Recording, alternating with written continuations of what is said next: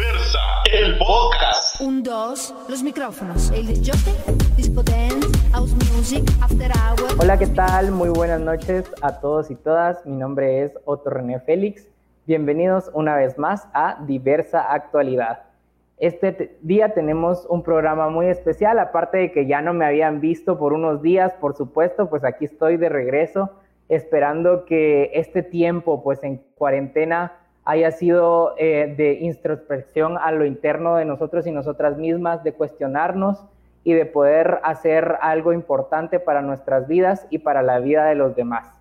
Este día, como ya les decía, es muy especial, no solo porque me reincorporo al equipo y a los programas en vivo, sino porque hablaremos de un tema muy importante y es de la participación de las personas trans en la vida democrática y en las elecciones de los partidos políticos en Centroamérica y en Guatemala. El día de hoy tendremos a Alejandra Mengíbar Gardón, que es una activista y defensora de derechos humanos, feminista, estudiante de sociología, egresada de la Escuela Centroamericana de Liderazgos Políticos LGTBI del Victory Institute con formación en Historia en El Salvador, Economía Política, Integración Centroamericana, Diplomados de Género, Derechos Humanos, Salud Sexual y Reproductiva, Gobierno y Políticas Públicas. Sin duda tenemos una invitada súper, súper de oro el día de hoy y con ella vamos a estar hablando acerca de esta participación de las personas trans en la vida democrática. Ella es originaria de El Salvador y por supuesto que ella nos estará contando su experiencia eh, o cómo ha vivido pues todo, todo este trascender dentro de la política salvadoreña. ¿Qué tal Aleja? ¿Cómo estás? Hola, muy buenas noches. Eh, Otto, ¿cómo estás? Un gusto poder acompañarles en este espacio y muy buenas noches a todos y a todas los que nos están sintonizando. Para mí es un gusto poder acompañar en este espacio de diversa revista, en, en este en esta entrevista eh, que se llama Actualidad y pues muchísimas gracias. Creo que es un tema muy importante y qué bueno poder estar con ustedes a través de estas plataformas en medio de esta eh, pandemia, en medio de toda esta zozobra, todo este miedo, toda esta situación que vivimos eh, con respecto a más allá de defender eh, ya de por sí los derechos humanos como personas de la disidencia sexual, también ahora nos toca luchar y pelear por defender el derecho a la salud y estar ahí haciendo contraloría a los gobiernos eh, tanto locales como nacionales. Entonces, qué bueno poder acompañarles en esta jornada del día de ahora. Bueno, y Aleja tiene algo que contarnos, algo muy importante que va a pasar en los próximos días y quiero dejarlos con esa incógnita de qué es esto que tiene que contarnos Aleja, pero antes de pasar a la entrevista con Aleja, vamos a discutir, como ustedes ya saben, un poco de los temas de actualidad para que todas nosotras y nosotros pues estemos enterados de lo que pasa en Guatemala y en el mundo, por supuesto.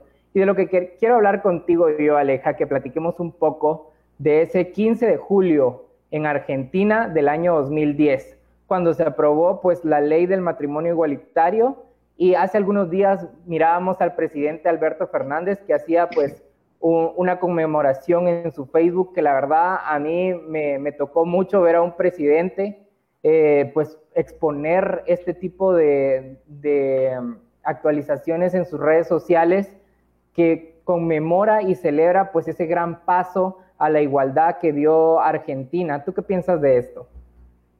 Bueno, sin lugar a duda, eh, celebrar 10 años de eh, la primer ley en lo que comprende a la región de las Américas sobre el matrimonio igualitario y que fue impulsada por compañeros y compañeras de sociedad civil organizada con el respaldo, eh, por supuesto, de Cristina Kirchner en ese momento, quien era la presidenta, creo, eh, que da pauta que siempre Argentina ha sido pionera en cuanto al avance de la defensa de um, y la protección de los derechos humanos para cada eh, ciudadano o ciudadana, sin importar em, su condición social, su orientación sexual. Es decir, eh, Argentina lleva muchos años avanzados en cuanto a la materia de protección y legislación eh, sobre derechos humanos eh, en cuanto a las poblaciones vulnerables. En ese sentido, eh, días atrás se estaba celebrando y creo que fue muy emotivo, muy importante, muy interesante ver que desde la presidencia y pues en estos momentos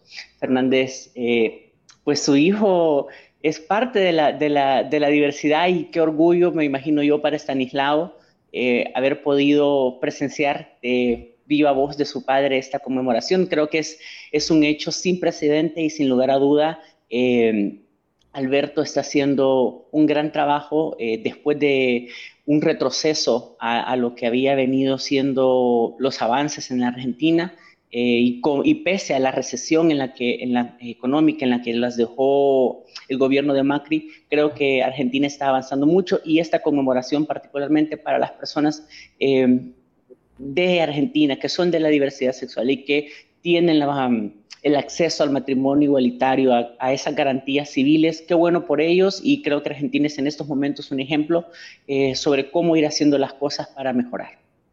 Claro, Aleja, y tú mencionabas algo bien importante acerca del hijo de Alberto Fernández, y es que pues esta diversidad, ahí sí que es un mensaje político, el cuerpo es político y así lo tenemos que entender y, ver que muchos políticos en nuestros países latinoamericanos pues esconden su identidad y esconden su orientación sexual y ver que en Argentina eh, un hijo eh, es expuesto a esta vida política y no solo es expuesto, sino que es glorificado, o sea, es celebrada su existencia y está acompañando a su papá en momentos tan relevantes como lo es el recuperar la Argentina tras lo que pasó con Macri. Y bueno, ahora retornar a todo esto, pues da luces de, derechos humanos, de aceptación, que la verdad es, es muy bonito observarlo desde, desde nuestros países donde hace falta un poco más avanzar. Sin embargo, estamos teniendo esta conversación muy importante para ese avance democrático hacia la igualdad y hacia la equidad de género y estamos hablando por eso el día de hoy contigo. Pero antes de llegar a eso, sí, seguiremos un poquito hablando de otras noticias, como por ejemplo que en México la Comisión de Administración y Procuración de la Justicia eh, e Igualdad de Género aprobaron la iniciativa presentada por el diputado Temistodes Villanueva, que sanciona con hasta cinco años y 80 horas de trabajo comunitario a favor de la comunidad LGTBI a las personas que promuevan estas llamadas terapias de conversión, que sabemos, por supuesto, que son lideradas por grupos religiosos que nada tienen que ver con una conversión de nada. ¿Tú qué opinas de esto, Aleja? Bueno, en México, si no me equivoco, en 2019 fue presentada por, eh, en la Ciudad de México, fue presentada por Tesmítocles Bautista em, una iniciativa de ley eh, que buscaba prohibir las terapias de conversión. Las terapias de conversión consisten en acciones de tortura para las personas de la diversidad sexual eh, para corregir su orientación sexual. Entonces, eh, estas terapias de tortura, o mal llamadas terapias de conversión, son acciones implementadas por eh, principalmente grupos antiderechos que se excusan dentro de eh, los grupos conservadores o religiosos. Y en la Ciudad de México eran algunas prácticas que se venían desarrollando de manera normal, es decir, había un negocio completo, bueno, sabemos que en México pasan muchas cosas, eh, era un negocio completo el que se estaba dando y no tenemos eh, duda que en toda Latinoamérica puedan existir eh, clínicas clandestinas que desarrollan o ejecutan estas terapias de conversión.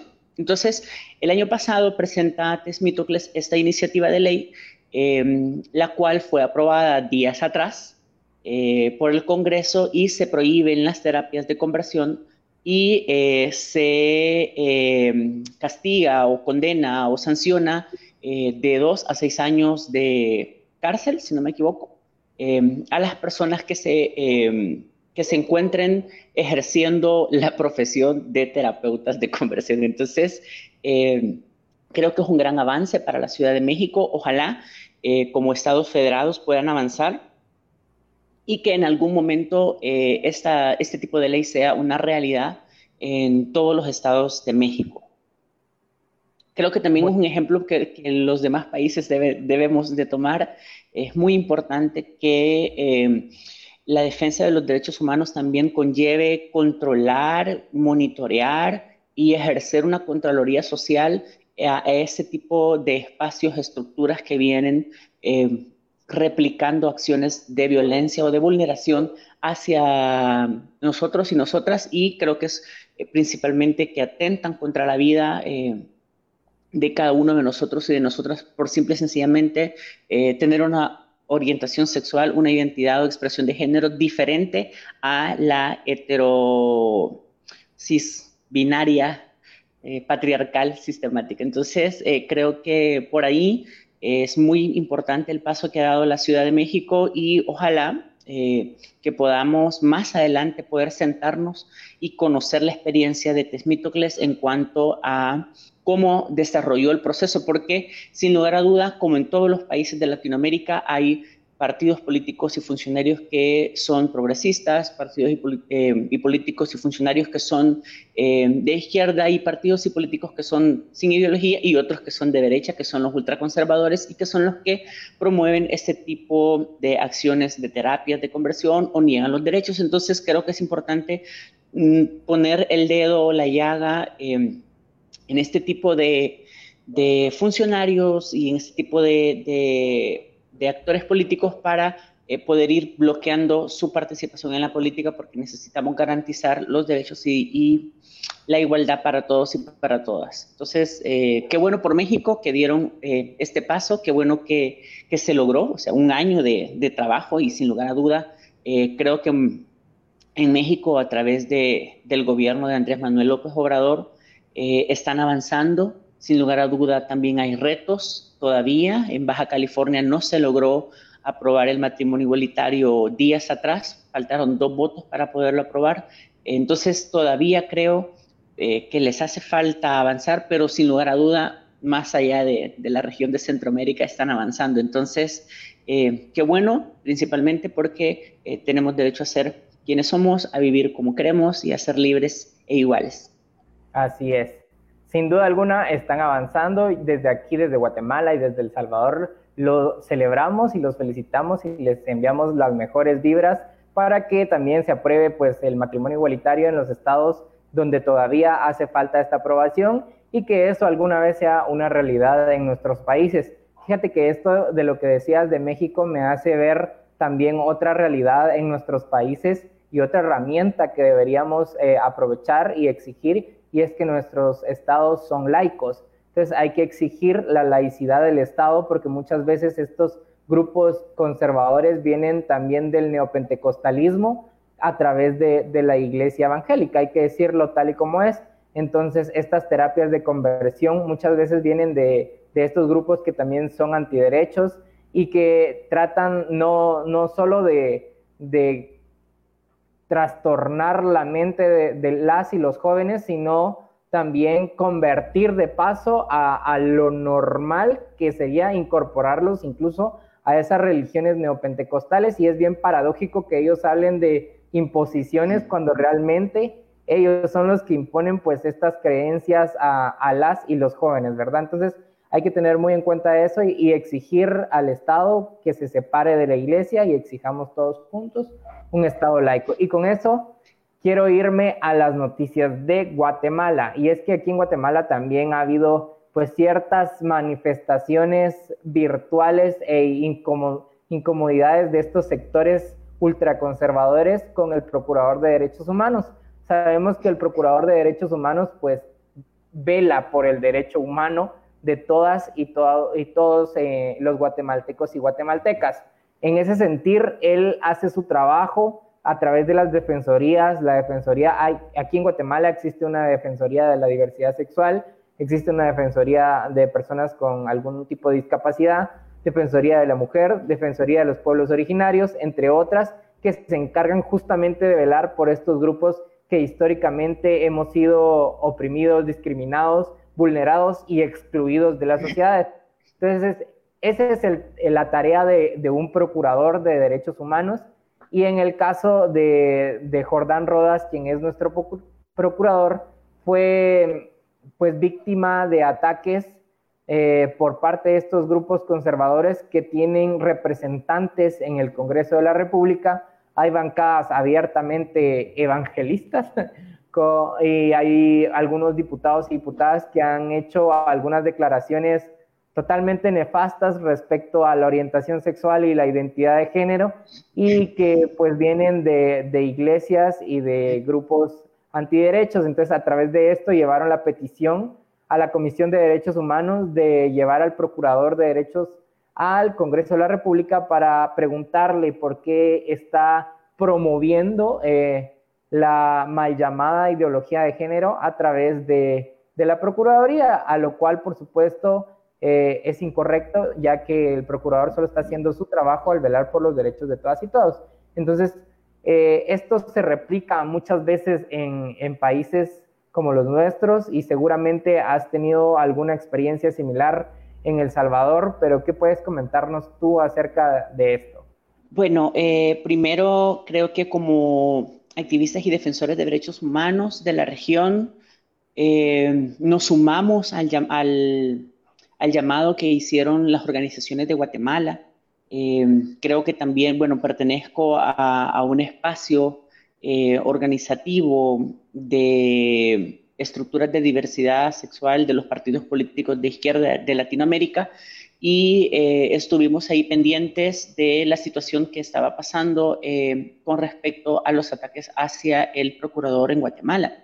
Y nos llamaba particularmente la atención que no ha sido el único funcionario que ha sido atacado por las bancadas de derecha o las bancadas eh, que de una u otra manera están vinculadas a grupos religiosos conservadores o antiderechos humanos, sino que también, por ejemplo, al diputado del Congreso, Aldo Dávila, en algún momento ha sido vulnerado en cuanto a, sus derechos humanos en razón de su eh, orientación sexual en pleno Congreso, en, las plenarias, y de igual manera también los grupos eh, antiderechos le hicieron una entrega simbólica de una, de una Biblia. Y yo quiero retomar eh, estos dos puntos porque considero que es muy importante tener claridad en que los estados de la región, a excepción de Costa Rica, eh, se definen como laicos y que muchos de los funcionarios o servidores públicos que llegan a los espacios eh, de toma de decisión empiezan a ejercer sus creencias personales, sus valores religiosos como parte del ejercicio de la función pública. Y eso es algo que realmente no podemos seguir permitiendo. Estamos viviendo en pleno siglo XXI en donde la libertad eh, de ser quien vos querés, en donde si vos practicás una, un credo o profesás un credo religioso, es tu visión personal de cómo vivir la vida. Entonces no puedes ir por la vida imponiendo eh, las creencias, eh, tus creencias personales, no puedes ir imponiéndolas en otros y en otras. Y, en, y menos, por supuesto, en el ejercicio de la función pública. Entonces es muy importante eh, darle mucho seguimiento a este acontecimiento porque creemos que no puede quedar solo en darle el respaldo que se le dio al procurador, sino también eh, acompañarlo en ese, en ese proceso y desgaste, porque evidentemente eh, él ha sentado un precedente en cuanto a la defensa de los sectores históricamente vulnerados o históricamente olvidados en Guatemala. A nosotros nos pasó con la procuradora anterior, la, Procuradora de Derechos Humanos anterior, que al nomás llegar eh, suspendió el trabajo de diferentes mesas que habían sido construidas eh, por aporte de la sociedad civil y que veían como estas procuradurías especiales que ustedes tienen, veían temas específicos de los sectores eh, vulnerables o en mayor contexto de vulnerabilidad. Y esta procuradora vino a votar el trabajo que llevábamos de años eh, armando, ¿verdad? esas comisiones, esas mesas de trabajo permanente que buscaban darle eh, continuidad al avance en materia de defensa de derechos humanos. Entonces, durante la gestión de esta, de esta procuradora sucedió que todas esas mesas se pararon, eh, dejaron de existir prácticamente los derechos humanos y ella manifestó públicamente que el tema de diversidad sexual para ella era algo que no podía ser eh, defendible siendo la Procuradora de Derechos Humanos. Entonces creo que al contrario de ustedes, nosotros tuvimos ya la experiencia eh, desde la funcionaria defensora de derechos humanos eh, que negaba la defensa hacia nuestra población. Entonces, eh, yo creo que es bien triste cuando hablamos de la defensa de los derechos humanos y llegamos a tener eh, funcionarios públicos que se enfrascan en defender principios religiosos, pese a que los estados son laicos. Claro, eh, lo que tú decías también respecto a los ataques de Aldo han sido múltiples desde que él llegó al Congreso de la República este año, pues incluso hay una demanda en la, en la misma Comisión de Derechos Humanos sobre unos ataques en el hemiciclo al diputado y que han tenido trascendencia en, en, la coyuntura nacional. La verdad es que él ha hecho un trabajo de fiscalización admirable también y pues debido a eso también es atacado por la derecha y el, grupo oficialista en el Congreso de la República. Entonces, pues todo eso que mencionas eh, es así. Lamento la experiencia de El Salvador respecto a la procuradora. Eh, de verdad, eh, espero que con estos avances que, que vayamos teniendo en nuestros países podamos ir avanzando en el reconocimiento de los derechos para todos y todas. Y ahorita quiero hacer una pequeña pausita para leer los saluditos que tenemos por ahí para ver si nos los pueden poner. Dice, bienvenido Tito, sos un bello, saludos a la invitada. Dice, muchas gracias Javiera, Javier, Javier Jiménez, quien eh, también es otro compañero o compañero de trabajo, que pues él ha estado aquí también eh, haciendo la lucha por, por seguir dando contenido y pues en estos días de ausencia, pues él también ha, ha hecho mucho trabajo, así que te agradezco y te mando un abrazo gigante. Taito García dice, eso Aleja representando al país y a la comunidad LGTBI. ¿Qué responde Aleja? Saludos a Taito García y a todos y a todas los que nos están viendo. Es un gusto poder de verdad compartir.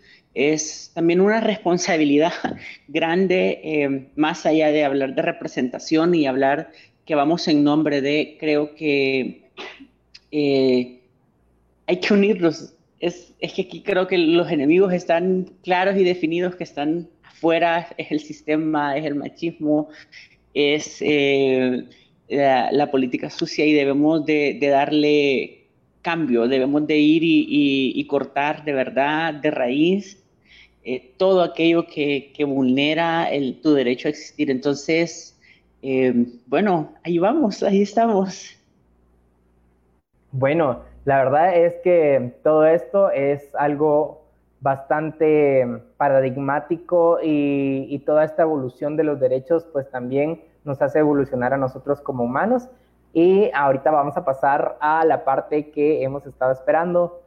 Pero antes, un anuncio parroquial y es acerca del Festival Virtual de Diversidad Sexual en Guatemala que iba a realizarse el sábado pasado, pero por algunas dificultades técnicas eh, salió un comunicado donde expresan expresamos nuestras disculpas y el próximo sábado a partir de la una de la tarde será el Festival de la Diversidad Sexual 2020 en Guatemala, así que no se lo pueden perder por las redes sociales del desfile de la diversidad, por las redes sociales de diversa revista y por las redes sociales de muchas otras organizaciones de diversidad sexual que estarán en el festival, así que no se lo pierdan el sábado a partir de la una de la tarde. Y con ese anuncio parroquial, ahora sí nos vamos contigo, Aleja, y quiero preguntarte acerca del tema de lo que venimos a hablar hoy.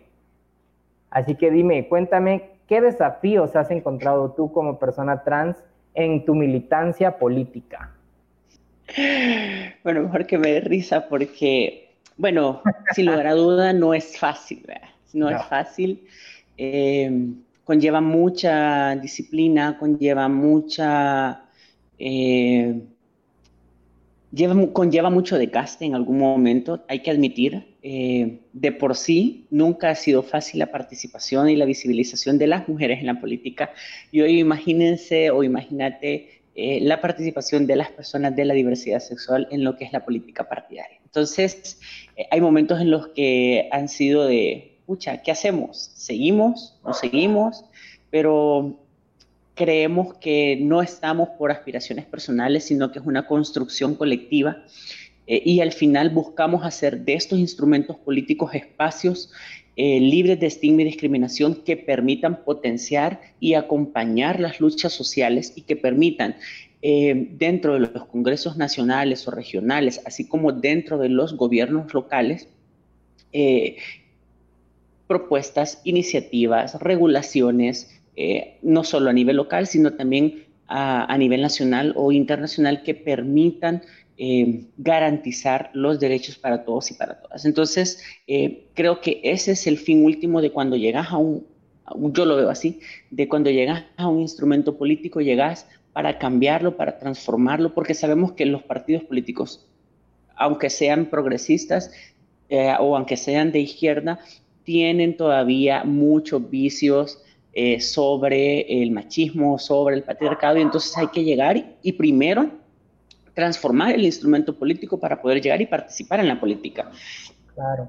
Es una irresponsabilidad solo llegar y prestarte eh, como persona de la diversidad sexual eh, para unas elecciones solo porque digan, bueno, somos un partido incluyente y no has trabajado a la base y no has trabajado durante años para crear las condiciones eh, dentro del instrumento político, porque al final no importa eh, si, el hecho es eh, participar, a la gente no le va a importar si solo estás en, ese momento, sino que a la gente le interesa saber, le interesa ver cómo el partido político, cómo el instrumento político crea y genera las condiciones para que adentro toda su militancia, toda la militancia de la diversidad sexual pueda eh, participar libremente como cualquier otro militante. Entonces, eh, yo creo que eso es el, primer paso, ¿no? Crear las condiciones dentro del instrumento político para eh, que todas las personas que quieran participar en cargos de elección popular lo puedan hacer. Entonces, con esto trabajamos la parte pragmática del partido, la parte de, la visión de partido y posteriormente podemos hablar de participación política a cargos de elección popular. Entonces, es bien eh, complicado y en esta coyuntura en el país hemos evidenciado muchas que va a haber en los procesos de internas mucha participación de la diversidad sexual, pero ¿a quiénes responden? Responden a los intereses de eh, los dirigentes de los partidos políticos o realmente han venido construyendo una agenda de inclusión, una agenda de defensa de derechos humanos y por eso están participando en la política. Em, sin lugar a duda, eh, vamos a evidenciar en los diferentes procesos internos em, participación de personas de la diversidad sexual. Eso es muy bueno, pero también tenemos que tener claridad en a quiénes vamos a estar respaldando. Si vamos a respaldar realmente a las personas que vienen desde la base, construyendo, defendiendo derechos humanos o simple y sencillamente responden a las direcciones de los partidos políticos. Y eso es algo a lo que nosotros como diversidad sexual no nos podemos prestar, siendo un sector históricamente excluido, siendo un sector que busca la reivindicación de derechos, no vamos a llegar a los partidos políticos solo a agachar la cabeza. Tenemos que tener claridad en que nuestra participación es una participación con voz y con voto.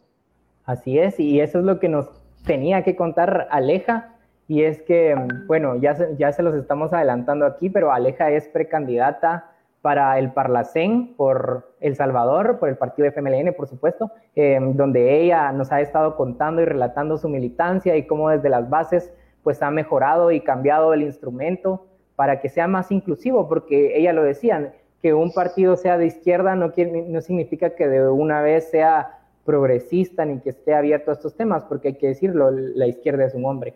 Entonces, ah, hay que mejorar. Tiene cara, tiene cara, a ver, a ver.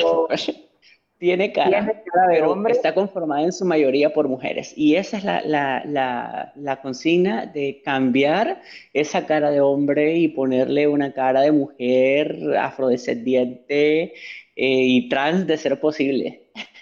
feminista, afrodescendiente, feminista, por supuesto. de colores y de todo, pero hay que transformar esos instrumentos así como tú lo has hecho y me consta que has trabajado muy duro desde las bases y desde el organizativo y que te has movido hasta más no poder para lograr pues esta precandidatura y que en unos días tendremos noticias nuevamente de ti y que por supuesto esperamos que sean positivas. Y por supuesto, respecto a esto, mm, también quiero preguntarte em, eh, las interrogantes que, salen de esto y es, primero, principalmente, cuáles han sido los avances de la, del involucramiento de las personas eh, de la diversidad sexual pues en los partidos políticos y especialmente en el FMLN. Llegamos a los partidos políticos no porque nos guste al inicio, porque nadie llega a la política porque le gusta per se. Eh, pero llegas porque estás evidenciando que las cosas se están haciendo mal y eh, querés cambiar la realidad. Eh, porque nos cansamos de ver a nuestras compañeras asesinadas, porque nos hemos cansado de ver cómo se condena a las mujeres, porque no pueden decidir sobre sus cuerpos, porque nos hemos cansado de ver cómo nuestros compañeros, amigos y amigas tienen que emigrar porque nuestros países no les ofrecen eh, la seguridad de vivir como cualquier otro ciudadano y ciudadana. Entonces llegamos a la política, eh, creo que yo me inicié en, en, eso, yo recuerdo muy bien que entré así, eh, porque quería involucrarme en un espacio para poder ir transformando la realidad. Y creo que, es bueno que haya participación de las personas LGBT en los partidos políticos, pero también las personas de la diversidad sexual tienen que tener claro en qué partido político están participando, porque yo no me voy a prestar a un partido de derecha, o sea, la derecha siempre va a ser derecha y siempre va a tener cartas bajo la manga. Y si esa elección no la hemos aprendido todavía como diversidad sexual en nuestros países, nos seguirá pasando factura. Caso contrario, es en los partidos, es en los, sí, en, los países de, de, Cono Sur, en donde eh, la diversidad sexual se aglutinó primero como movimiento social y dio respaldos a partidos políticos que vinieron construyendo junto a ellos plataformas de trabajo. Entonces, eh, y que evidentemente no son de derecha, ¿verdad? Entonces, eh, es muy importante hablar sobre la participación de la política porque nosotros llegamos ahí para cambiarla. Si llegamos ahí, llegamos a participar porque nunca hay leyes para nosotros. O sea, somos ciudadanos y ciudadanas porque nacimos en los países, pero realmente a la hora de, la aplicación, en el momento de la aplicación de las leyes, ah, es que fíjense que usted es gay o usted es lesbiana o usted es trans. Permítame, vamos a revisar si para usted aplican las leyes. O permítame, vamos a revisar si el artículo 1 de la Constitución, donde dice que la persona es el fin último del Estado, vamos a ver si usted es persona. Entonces, en ese, a, ese punto estamos llegando en donde realmente se cuestiona nuestra existencia como personas, simple y sencillamente por no ser parte de la normatividad y es por eso que las personas de la diversidad sexual a nivel de Latinoamérica han empezado a involucrarse en los partidos políticos para llegar y hacer grandes cambios. Y lo hemos evidenciado, por ejemplo, con la participación de Tesmítocles y otros eh, diputados y diputadas en Morena, en México. Em, en Guatemala hubieron candidaturas de la diversidad sexual, de, las cuales Aldo Dávila ahora es diputado. Em, en la región, por ejemplo, en elecciones pasadas en Honduras participó la, las compañeras trans Viena Ávila y Kendra Giordani. Em, en Costa Rica hemos tenido también participación. En Argentina, por supuesto, que tenemos, hemos, ha existido participación de las personas y entonces en ese sentido, eh, las personas de la diversidad sexual han ido participando en los espacios eh, políticos partidarios, pero han llegado con una agenda clara, no han llegado negociando y, por supuesto, han llegado a trabajar y han dado la cara. Y eso, ese es un compromiso muy, muy importante. Cuando llegamos a estos espacios, eh, requiere eh, comprometernos no con el instrumento político eh, para garantizar o responder a lo, a lo, que ellos imponen, sino que este, es responder a las acciones de nuestra población y, por supuesto, en el caso de quienes venimos trabajando y que ya somos militantes y afiliados de partidos políticos, por supuesto que somos firmes en nuestros principios, en nuestras convicciones, en nuestros ideales, sabemos cuál es nuestro horizonte político, pero también tenemos una agenda de defensa de derechos humanos y es la que priorizamos, es decir, la ponemos a la par, ¿verdad? De eh, la construcción y de mantener los principios partidarios. Entonces, estas dos agendas se complementan y se construye una sola apuesta a la que eh, las candidaturas de las personas LGBT, por lo menos en este caso del FMLN, le estamos apostando. Quiero compartirte que en 2018 para los procesos de elecciones internas participaron 18 eh, personas LGBT y el día para concejales. Y el día domingo, este próximo domingo, estarán participando 41 personas, de las cuales 37 son precandidatos a regidores una compañera lesbiana es candidata a diputada suplente para la Asamblea Legislativa, tenemos a un compañero que va de alcalde y tenemos a dos compañeros, en el caso de Fernando Molina, que va de suplente al Parlacén, y mi persona que va como propietaria al Parlamento Centroamericano. Entonces somos 41 personas abiertamente LGBT que hemos venido trabajando durante estos años para poder, en este momento, en esta coyuntura en el cual hay un desgaste fuerte hacia la izquierda y por supuesto muy, muy atacada por... Eh, los errores que ha cometido, que son eh, errores grandes y que hay que corregirlos, eh, hay que sentar una postura de cambiar las cosas y por eso estamos participando. Entonces, eh, nada, y hemos ido haciendo los fininos, es primera vez que estamos participando tantas personas, no hemos tenido ningún inconveniente. Una de las negociaciones con todos los compañeros y compañeras de, de, la diversidad que se involucraron fue que íbamos a respetar eh, las personas que no quisieran eh, divulgar su orientación sexual, si es que ellos lo consideraban, eh, porque realmente no vas a participar porque sos gay, no vas a participar porque sos trans, es decir, vas a participar porque sos un militante o una militante más del partido político. No sos un caso especialmente. No sé si, si, si me doy a entender, pero la participación de estas candidaturas es porque tenemos el derecho como militantes de ese instrumento político.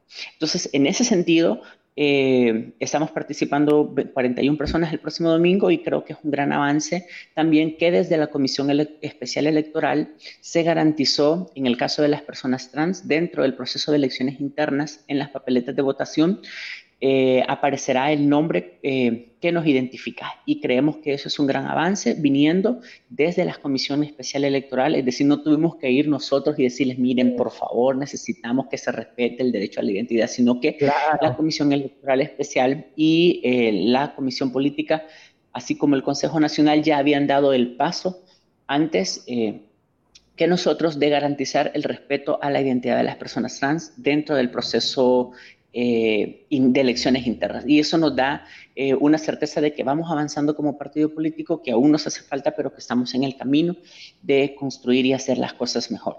Me alegra mucho escuchar que estas 41 personas van a participar este domingo ya en las internas. Desde ya les deseamos muchos éxitos, especialmente a ti. Espero recibir muy buenas noticias el día domingo. Por aquí tenemos una pregunta de Simón de Janeiro dos Santos. Dice, me gustaría saber cuál es la posición del presidente Bukele con respecto a la comunidad LGTBIQ en El Salvador. Aleja, por favor, hazme ahí la campaña de responder. Ay, ¿por dónde empezamos? ¿Por 2015 o por el año pasado? bueno, en 2015, el, en ese momento candidato a a la alcaldía de San Salvador, eh, se sentó con las organizaciones de diversidad sexual y les prometió generar políticas de inclusión social en la municipalidad. Eh, llegó a la municipalidad, ganó y se creó la unidad de, la mujer dentro de la, no, se creó la unidad de diversidad dentro de la eh, Secretaría de la Mujer en la municipalidad. Y la unidad era una persona heterosexual, cisgénero, eh, que veía las cosas de las personas de la diversidad, pero que se quedó en plática. Pasaron los tres años eh, y muchas de las personas de la diversidad sexual le dieron el respaldo en la candidatura al ahora presidente. Y el 2 de junio del año pasado eh, derogó la Secretaría de Inclusión Social, de donde dependía la Dirección de Diversidad Sexual, que era el ente rector de la política pública en materia de diversidad sexual. Al derogar la Secretaría de Inclusión Social, eh, quedó por nulo el, decreto 56 que prohibía la discriminación de manera directa o indirecta dentro de toda la institucionalidad pública del Estado. Es decir, todos los ministerios autónomas y semiautónomas, así como a cualquier funcionario de cualquier nivel, de cualquier rango, eh, quedaba habilitado para poder vulnerar a las personas en materia eh, eh, si eran personas de la diversidad sexual, quedaron habilitados para poder discriminar o estigmatizar a las personas con una orientación sexual diferente.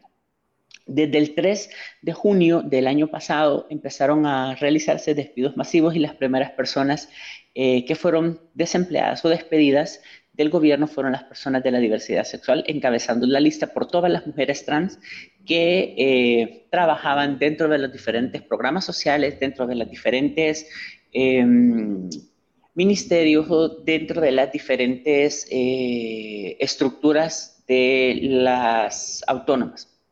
Esto incluye o, o, incluyó eh, a las compañeras que trabajaban en Ciudad Mujer, a los compañeros que trabajaban en ANDA eh, y a otros compañeros y compañeras que trabajaban en las diferentes dependencias del Estado.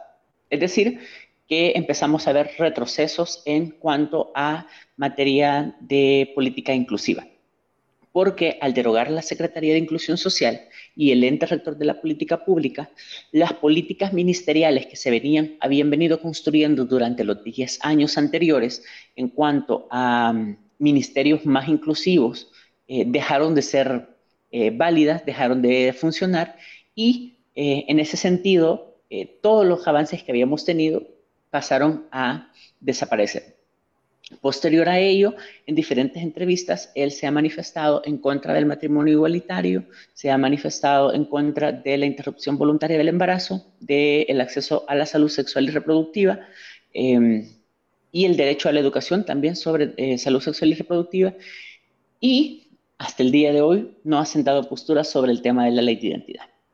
Entonces, nosotros hemos visto, eh, y esto no lo hablo como precandidata, sino que lo hablo como ciudadana salvadoreña eh, trans, eh, hemos visto un retroceso en la materia de derechos humanos y en cuanto a la política pública de inclusión social.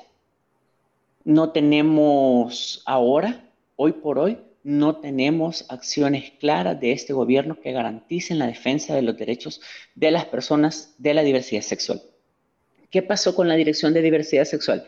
al derogar eh, la Secretaría de Inclusión Social, la Dirección de Diversidad Sexual pasó a ser parte de la unidad de género y la mujer eh, del Ministerio de Cultura y ahora se llama Unidad Género, Mujer y Diversidad, la cual eh, lo único, la, o la única acción que conocemos públicamente ha sido desarrollar unas jornadas en el marco de junio que fueron un cine visual con el respaldo de la Embajada de Cuba y eh, la entrega de un par de paquetes em, de, víveres en el marco de la, de la pandemia, pero una acción específica que haya sido dirigida hacia la atención de las personas de la diversidad sexual dentro de la pandemia o algún protocolo que se haya establecido desde el Ministerio de Salud para garantizar el respeto, la vida de las personas de la diversidad sexual, en particular caso de las personas trans, el respeto a su identidad, eh, no existe, no ha existido. Entonces la, negatividad de este gobierno es, y yo creo que es muy visible, es un gobierno anti derechos humanos, un gobierno autoritarista. Eh, y que hasta el día de ahora no nos ha dado pauta de que vayamos a cambiar en cuanto a la normativa de la regulación o a normativas jurídicas que garanticen los derechos humanos de las personas de la diversidad sexual. Veníamos avanzando y hemos tenido un gran retroceso. Sí, claro, sintetizando un poco lo, lo que dices, Aleja, pues a mí lo que me hace ver es como que el presidente Bukele pues ha tomado lo, el tema de la diversidad cada vez que necesita el apoyo, pero luego una vez que ya ha llegado a donde sus objetivos, eh, eh, lo, lo, que quiere, por así decirlo, pues la diversidad ha pasado a un segundo plano y ha sido un tema que ya no es ni primordial ni de interés hacia su persona debido a que no, no es parte de su, de su grupo o de su agenda que él tiene como presidente de la República, así que lamento escuchar eso, lamento los retrocesos y los despidos que ha habido en El Salvador para la diversidad sexual y de verdad esperemos que con, con estas nuevas eh, luces democráticas pues se puedan ver cambios y por supuesto con tu persona de llegar a esa candidatura al Parlacén. Así que aprovechando un poco esa, esa candidatura, pues te daremos una pregunta ahí para que tú puedas desenvolverte y puedas también promover esta candidatura y es, por ejemplo, qué compromisos asumes con la diversidad sexual y de género de llegar a, esta, a esta candidatura. Mira, es bien complejo eh, poder hablar de propuestas y acciones porque evidentemente el Parlamento Centroamericano es un ente que ve sobre el tema de integración centroamericana, así como el manejo de los temas de política internacional, cultural, social y de derechos humanos. Entonces, no podemos hablar de eh, yo llevo esta propuesta y esto es lo que vamos a hacer porque eso es mentir y engañar a la gente. Pero sí podemos hablar de compromisos que en este momento del espacio de precandidatura interna hemos em, asumido. Primero, con la militancia, el de construir una plataforma eh, de qué es lo que vamos a llegar a hacer al Parlacen en el marco de las 13 comisiones permanentes que ya existen, más la delegación de eh, Parla Sur y la de eh, la del Parlamento Europeo. Entonces, esas son una de las, de las de los compromisos que hemos asumido, que vamos a hacer una construcción colectiva de qué es lo que vamos a llegar a trabajar, porque de seguro en esta legislatura actual van a quedar acciones y procesos pendientes. Sobre todo, el Parlacen es un espacio recomendativo, pero no vinculante con la legislación de cada país. Entonces, eso es muy importante tenerlo eh, previsto. ¿Qué compromisos podemos asumir con la diversidad sexual? Miren, primero es tener la claridad que dentro de estos siete compromisos que hemos presentado a la militancia, el sexo tiene que ver con el acompañamiento de las luchas, de las luchas sociales de la región. Eh, no solo de El Salvador, sino que tenemos que acuerpar a la región porque principalmente el tema de migración se da en los países del Triángulo Norte, que en este, de la región, en este caso Honduras, en Guatemala y El Salvador, y tenemos que buscar que toda esta regulación sobre el tema de migración se garantice el derecho al libre tránsito porque migrar es un derecho. Tenemos que hablar también sobre el tema de eh, cómo estamos avanzando en el tema de la defensa de las mujeres en cuanto no solo a la participación política, sino que también tenemos que ver el derecho a decidir, que es un tema eh, trascendental y que tenemos que ya empezar a tomar de verdad cartas en el asunto sobre la interrupción voluntaria del embarazo y tener claridad que hay, hay eh, acciones vinculantes de la CIDH y de otros instrumentos eh, internacionales, de otros organismos internacionales que ya tienen postura sobre el tema del matrimonio igualitario. Por ejemplo, hay que ver cómo hacemos vinculante realmente la 24-7, que es la de la CIDH sobre el tema del matrimonio igualitario, la consulta que hizo Costa Rica, que tenemos que empezar a ver cómo la hacemos vinculante a toda la región.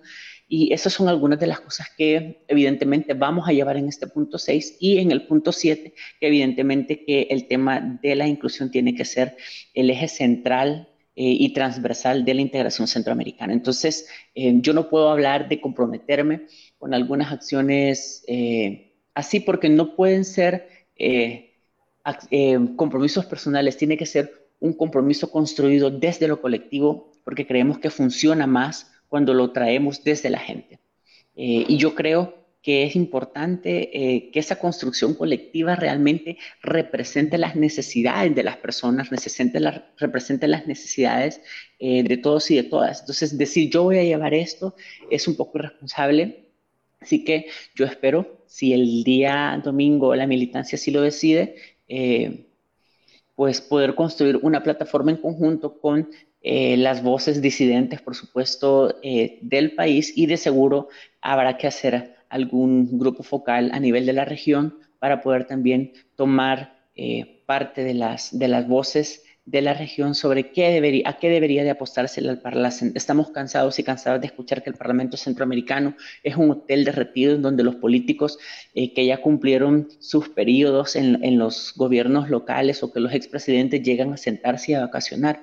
Queremos de verdad llegar a ser de ese espacio regional un espacio realmente de trabajo vinculante para la mejora de la política regional y ahí se toca el tema de las aguas transnacionales, y ahí se toca el tema de las, del tema de las aduanas, y ahí se toca el tema del, comercio, eh, hay que hablar sobre el mercado de la región. Entonces, hay muchas cosas, hay muchas cosas eh, importantes que se hacen desde el Parlamento Centroamericano, pero que son invisibilizadas durante los periodos, porque sucede que los políticos llegan al Parlamento Centroamericano y se olvidan de estar en constante trabajo en sus territorios. Y eso es una de las cosas a lo que queremos llegar, apostarles en el cambio. Muchas gracias, Aleja. Ya para irnos despidiendo a, para todos nuestros oyentes y los que nos están viendo a través de el Facebook de Diversa Revista y por supuesto para aquellos futuros votantes en El Salvador, envíales por favor un mensaje final. Bueno, miren, em, la verdad es que yo, yo siento que estar participando ya es un gran paso. Diez años atrás, creo que esto todavía no lo, veíamos posible dentro del FMLN. Y ha sido un trabajo arduo desde 2007-2008 y quizás algunas compañeros y compañeros desde más años atrás, el venir participando en el instrumento político y haciendo una jornada de sensibilización, de capacitación, de luchar eh, aguerridamente, de poner uñas y dientes, eh, de ir, de sudar, de irse a patear territorio, de ir participando en los comités de base, de ir participando en todas las estructuras políticas partidarias que se han podido, recibiendo formación. Eh, y yo creo que primero, ya a este punto yo creo que ya es un gane el, haber estado participando con toda em, con todos los derechos como militante, eh, con el respeto a mi identidad como mujer trans. Creo que ya es un paso em, grande el que el instrumento político ha dado, em, el no negar las candidaturas y por supuesto no poner ninguna traba. Creo que eso es ya muy, muy bueno mencionarlo. Eh, y si el domingo la militancia así lo decide, bueno, pues estaré muy agradecida que me hayan acompañado y será un compromiso eh, más fuerte, eh, sin lugar a duda, porque habremos pasado de una precandidatura a una candidatura oficial. El compromiso se mantiene firme, leales a nuestros principios, se mantiene con claridad en el horizonte político y se mantiene con claridad que el instrumento responde a los intereses del pueblo y no responde a intereses de grupos. Eso es muy importante tenerlo claro. Y el día domingo yo le hago la, invitación a la militancia del FMLN que nos está viendo a que acompañe a, participar de esta, de esta fiesta revolucionaria en los diferentes locales del partido. Eh, se han tomado las medidas y protocolos eh, necesarios para eh, poder ejercer el, el, voto y ahí vamos a estar entonces el día domingo ejerciendo el voto. Vaya, vote por los candidatos que usted quiera, los que sean de su preferencia, y si dentro de, eso, dentro de esa preferencia está acompañarme con su voto, en la papeleta de Parlacen soy la casilla 2. Ahí, vamos a, ahí va a aparecer mi fotografía y mi nombre, por supuesto, como Alejandra Mengíbar. Ahí vamos a estar. Así es que eh, esa es la invitación, ese es el llamado. Y por supuesto, si no llegamos a quedar, nuestro compromiso siempre sigue siendo construir partido y acompañar a los candidatos que hayan sido electos el día domingo. Eso lo tenemos muy claro, no estamos eh, por un puesto, estamos siempre trabajando por construir un partido revolucionario, el partido con el que soñó el compañero Shafi.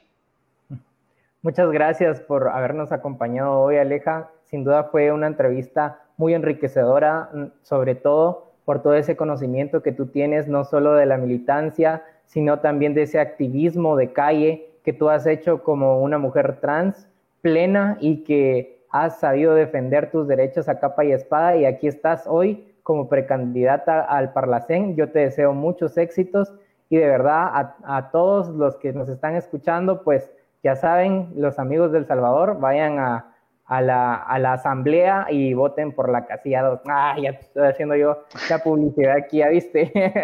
y muchas gracias a todos, a Simón Janeiro dos Santos, a Yadel Adrián Dávila, y a todas las personas que estuvieron atentos y atentas de este Facebook Live. Muchas gracias, nos vemos la próxima semana y abrazos para todos y todas. Hasta la vista. Abrazos a todos, saludos también a Yadira Gómez, a Rivera Alexander y a los compañeros y compañeras que por ahí medio alcanza a ver la manita. Eh, gracias por estar pendiente. Eh, y bueno, la unidad hace la fuerza, así es que muchísimas gracias y un abrazo hasta ustedes, hasta Guatemala Gracias por invitarme a participar de esta entrevista y bueno, la región tiene los ojos puestas eh, este domingo en El Salvador y vamos a ver qué sale. Esperamos que sean resultados positivos. Que así sea. Diversa, el podcast.